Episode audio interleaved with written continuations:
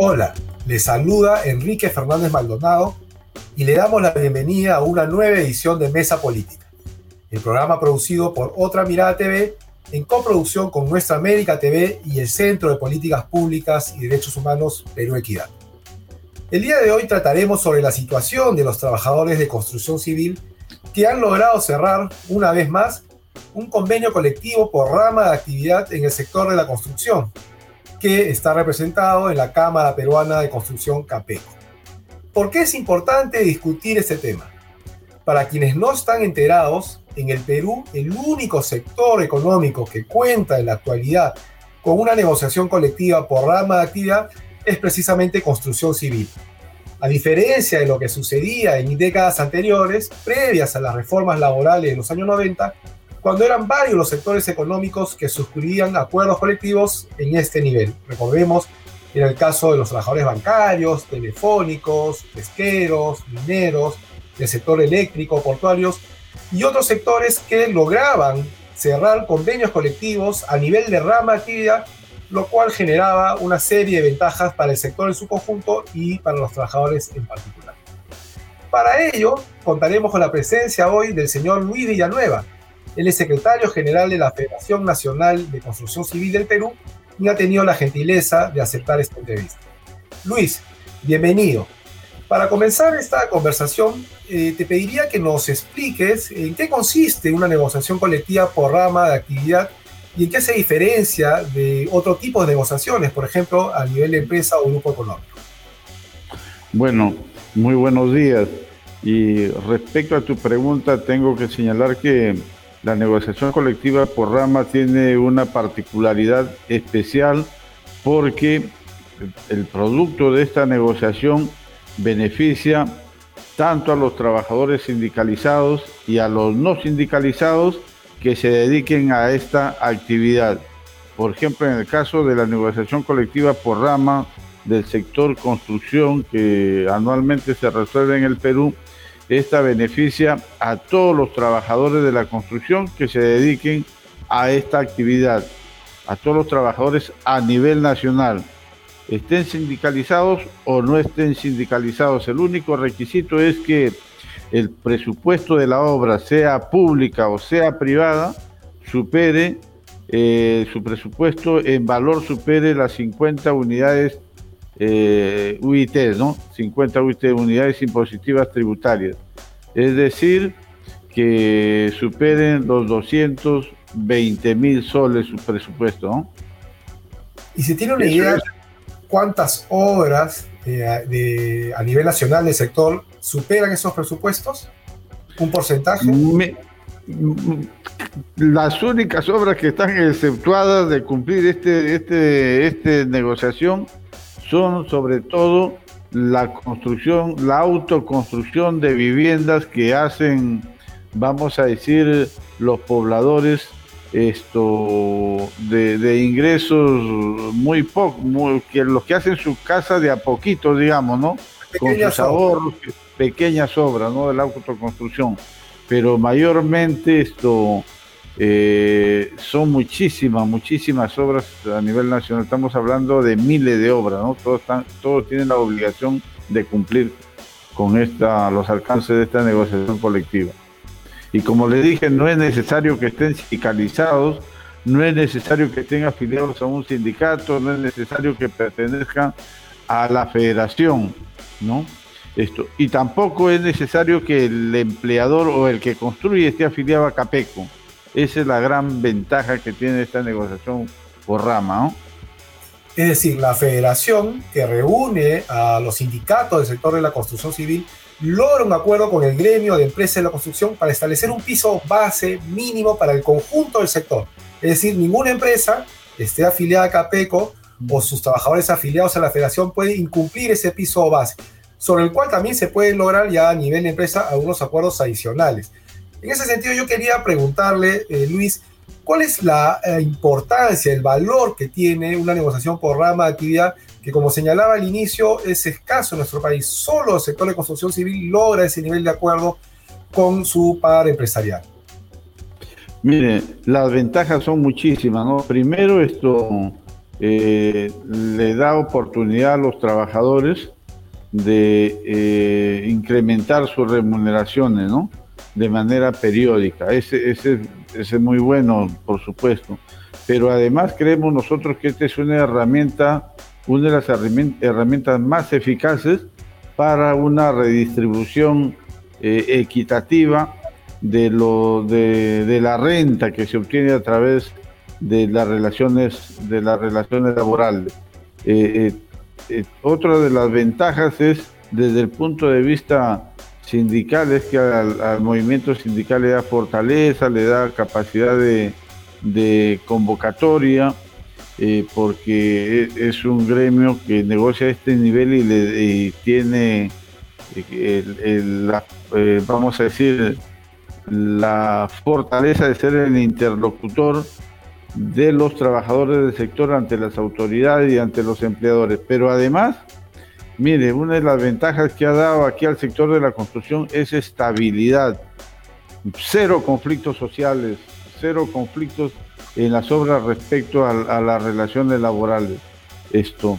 Pero además nos ha dado la oportunidad de que en esta mesa de negociación ya no solamente veamos el tema de remuneraciones o el tema de la seguridad social, sino que nos ha hecho ver un panorama mucho más grande y eh, vamos a decir encontrar puntos comunes ¿no? que interesan tanto a los trabajadores y a los empleadores. Y en base a esos puntos comunes ya se ha abierto una agenda mucho más amplia, ¿no? que ya como lo digo, una agenda, una agenda donde ya vemos como objetivo el desarrollo del sector, porque un sector más consolidado, más desarrollado va a beneficiar a las empresas y también a los trabajadores. Ya hemos dado ese paso y, estamos en ese nivel, ¿no? Eso que usted ha señalado, Luis, es muy importante. Eh, el sector de construcción civil viene negociando programa de actividad desde el año 2004, si no mal recuerdo, y son negociaciones anuales. Esto quiere decir que Capeco y la federación se han puesto de acuerdo 15 años eh, consecutivos en un convenio colectivo que le ha dado estabilidad, que ha permitido al sector de construcción crecer. Recordemos que el sector de la construcción ha sido uno de los sectores que más se ha expandido en el periodo de crecimiento económico e incluso ha sido el que más ha crecido en el periodo de crisis producido por la pandemia. Entonces, eh, el valor de esta convención colectiva, programa de actividad, parece claro para todos los sectores. Y usted señaló también que este convenio no se ciñe solo los aspectos económicos, han incluido algunas cláusulas vinculadas, por ejemplo, a la aprobación de la formalización al interior del sector, eh, capacitación para los trabajadores, políticas de seguridad y salud ocupacional. Sería importante que nos cuente un poco cuáles son estos aspectos no económicos que incluye el convenio colectivo en el sector de construcción civil y que contribuyen a mejorar las condiciones de trabajo en el sector. Mire, lo, que tengo que resaltar es, lo siguiente, es que eh, eh, de manera directa lo venimos solucionando este pliego por espacio ya de 18 años. 18 años. Y, bueno, ¿por qué? Porque los trabajadores vemos que hay resultados tangibles, concretos, ¿no? En este periodo, por ejemplo, eh, lo que se ha conseguido en la mesa de trato directo en, porcentajes, en cifras, es el doble de la inflación. Vamos a decir, si en este periodo una inflación acumulada de X, los aumentos han sido 2X, son aumentos tangibles, reales, ¿no? Esto y eso eh, nos, ha llevado, pues, eh, como lo dije, a ver otros temas, ¿no? Por ejemplo, es bueno señalar de que esto uno de los problemas que, tuvo el sector en los últimos años ha sido la corrupción en las grandes o obras pequeñas de todo nivel en las licitaciones. Y, una y eso ha afectado naturalmente al sector, ¿no? Esto, y, y uno de, de, los temas de agenda que tenemos nosotros conjuntamente con los empleadores y estamos demandando y desarrollando una propuesta es la modificación de la ley de contrataciones y adquisiciones del Estado. Nosotros creemos que tiene que haber una norma que regule de una manera más transparente, más precisa las, contrataciones de obra, que no dé pie a la corrupción.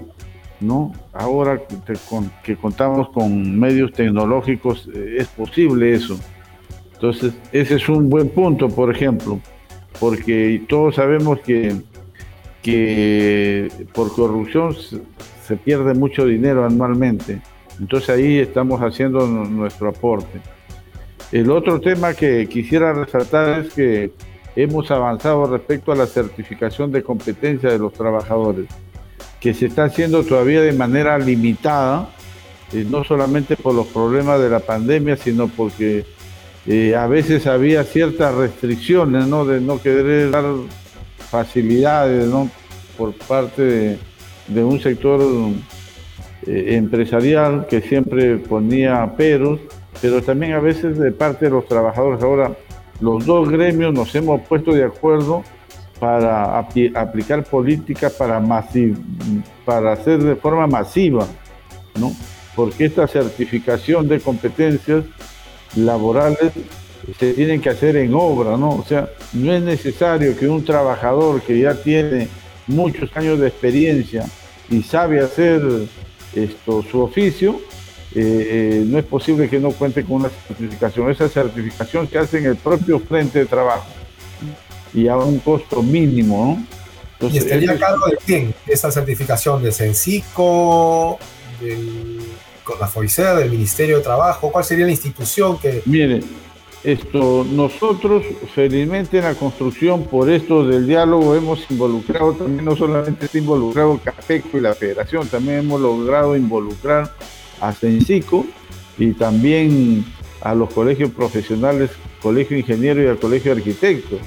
Entonces esto, la certificación con Sensico, con Conafovicer, con ambas instituciones, esto, lo único que nosotros hacemos, promovemos y damos las condiciones para que eso, eso se haga, ¿no? Porque esto es bueno resaltar que Sensico también está comprometido en estas certificaciones de competencias, lo hemos visto a través de algunas noticias que lo ha expresado su presidenta, pero también nosotros esto, directamente a través de Conafovicer estamos impulsando esta certificación, o sea, tanto CAPECO como la Federación, y, lo estamos haciendo, miren, en algunos casos eh, de manera real en las obras y en otro caso inclusive hasta virtual, ¿no? Entonces esa es una modalidad para acercarnos más al trabajador, ¿no? Y, otro de los temas que sería bueno expresar aquí es que estamos trabajando también para reducir la informalidad en el sector. Ese es otro de los puntos que estamos desarrollando y lo tenemos muy avanzado, ¿no? Y, ahí, aquí hemos logrado involucrarnos no solamente CAPECO y la federación, sino que lo hemos comprometido también a SUNAFIL y estamos tocando las puertas de muchas autoridades eh, de los diferentes ministerios. Este tema es muy importante porque el tema de la informalidad empata totalmente con uno de los principales problemas de la agenda social y económica de nuestro país, como es precisamente los altos niveles de desprotección social que derivan de una situación de informalidad. Pero yo quería señalar que además de estos puntos que usted ha señalado, Luis, el convenio colectivo entre Capeco y la Federación eh, incluye una declaración final donde ambos eh, sectores, ambos gremios, hacen una apuesta común por erradicar dos temas que nos parecen clave. Por un lado, eh, combatir la violencia, la extorsión, el vandalismo que se ha dado en algunos casos en obras de construcción civil, y por otro lado, una defensa y una promoción clara de la libertad sindical y de los derechos colectivos. Esto no aparece en, el común de los convenios colectivos, de los pocos convenios colectivos que se firman en nuestro país, y dice mucho del nivel de diálogo social que existe en este sector y que debería ser un ejemplo para otras ramas de actividad. ¿Qué nos puede señalar al respecto? Bueno, eh, primero eh, señalar que es cierto que hay entendimiento, pero creemos que eso se debe porque la Federación de Construcción Civil no ha perdido su nivel de convocatoria, de lucha, ¿no?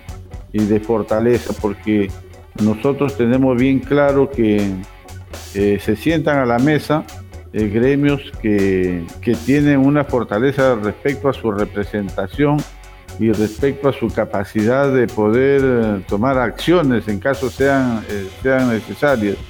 Entonces esto, siempre en la mesa ponemos claro ¿no? que lo que buscamos son coincidencias, pero también está claro que cada sector tiene sus intereses propios. Hay intereses que son irreconciliables hasta ahora. Nos gustaría llegar a un punto que eso lo podamos conseguir algún momento, pero hay entendimiento.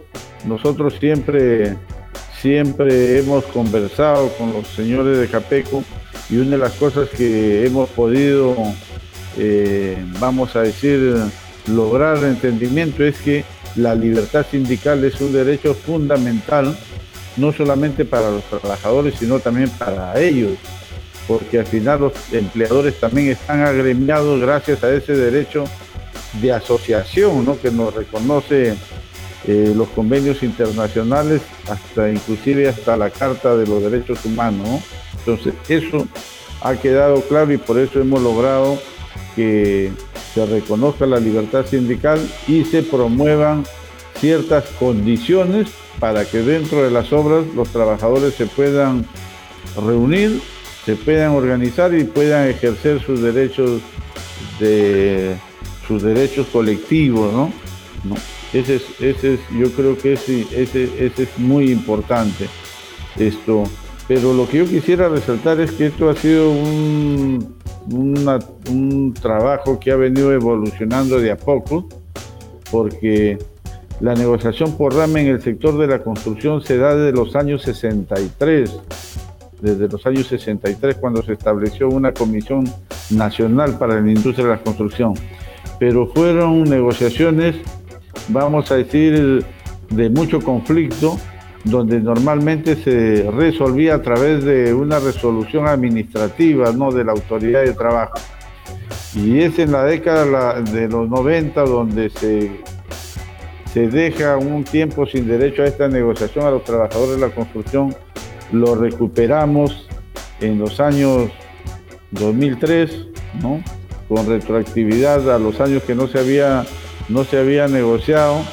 Y esto, bueno, eh, yo creo que, que esto, las experiencias se han ido demostrando tanto a los empleadores como a los trabajadores que esta es la mejor forma de solucionar nuestros problemas porque el sector, miren, tiene cierta estabilidad, ¿no? Porque no hay conflictos laborales que tengan que ver con, reclamos de salarios, de condiciones de trabajo. Los conflictos en el sector ahora son otros, como usted lo ha señalado, por ejemplo, la violencia, porque se ha infiltrado el crimen organizado en el sector de la construcción. Esto son bandas de delincuentes que se dedican a extorsionar no solamente en el sector de la construcción, sino en otras actividades de la economía, ¿no? Y que, bueno, esto, hemos llegado a la conclusión que la única manera de enfrentar es juntos, ¿no? Porque ya sabemos que el Estado lamentablemente es muy débil, ¿no? Tenemos un, un poder judicial que no es muy adecuado, una fiscalía de, la misma manera y la policía que tiene muchas debilidades. Entonces, esto, juntos eh, podemos defendernos mejor, tanto trabajadores, profesionales en la obra y también los puestos de trabajo.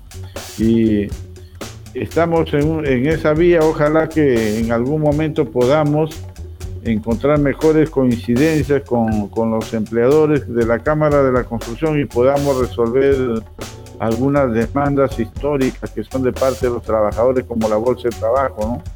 que la década, década de los 90 fue derogada por el gobierno de Fujimori, ¿no? Lo que señala usted es clave, ¿no? No es un proceso fácil una negociación colectiva, hay intereses ciertamente que no siempre son coincidentes, aunque hay objetivos comunes que pasan por un crecimiento del sector con una mejora sustancial de las condiciones de trabajo y de vida de los trabajadores. Para terminar, eh, señor Luis Villanueva, ¿qué esperaría del actual periodo de gobierno? Un gobierno que ha sido electo con banderas reivindicativas de los derechos de los trabajadores, del pueblo, de las comunidades. Desde el punto de vista de los trabajadores de construcción civil, además de este tema de la bolsa de trabajo, que es un derecho que aspiran a recuperar, ¿qué otras cosas esperarían ustedes de la actual gestión? Miren, cuando hemos tenido oportunidad de conversar con el ahora presidente de la República, le hemos planteado algunas cuestiones que creemos que son sencillas, ¿no?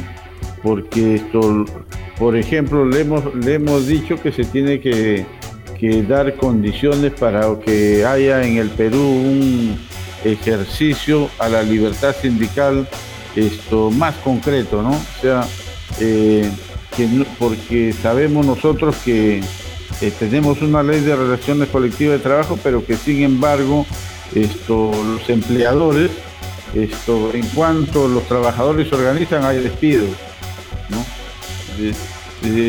si se forma un sindicato es disuelto.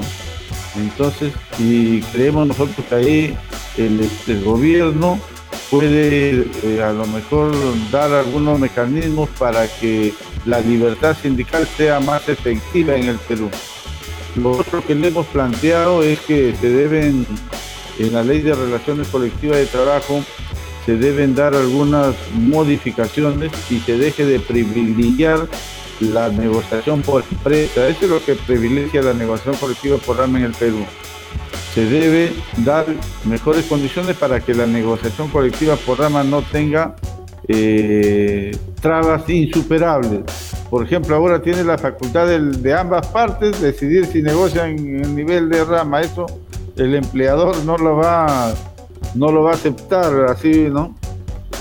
Y lo que le hemos pedido también es eh, que se genere trabajo. Y para generar trabajo, por supuesto que mucho tiene que ver la inversión pública, porque es el motor que jala, pero tiene que haber condiciones para que la inversión privada se desarrolle, porque la inversión privada es la que genera mucho empleo en, mucho empleo en el Perú. Le hemos pedido que no se olvide de lo y no haga de lado los grandes proyectos de infraestructura que necesita el Perú para ser un país competitivo.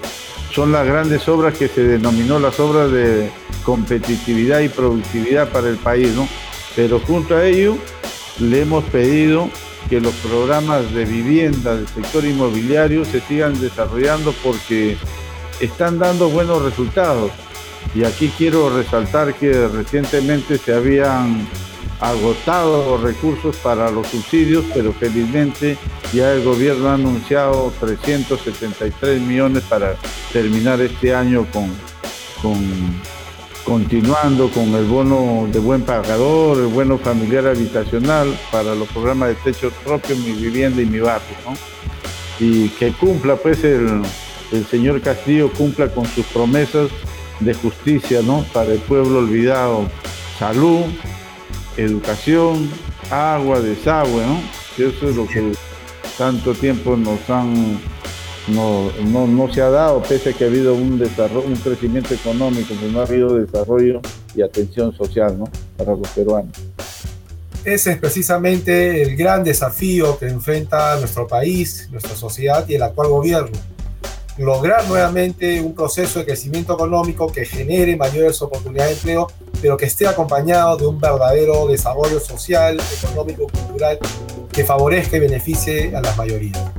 Señor Luis Villanueva, le agradecemos nuevamente su presencia en esta edición de Mesa Política y a todos nuestros seguidores los invitamos a compartir el contenido de este programa a través de las redes sociales que aparecen en la parte inferior de su pantalla. Será con nosotros hasta una nueva oportunidad.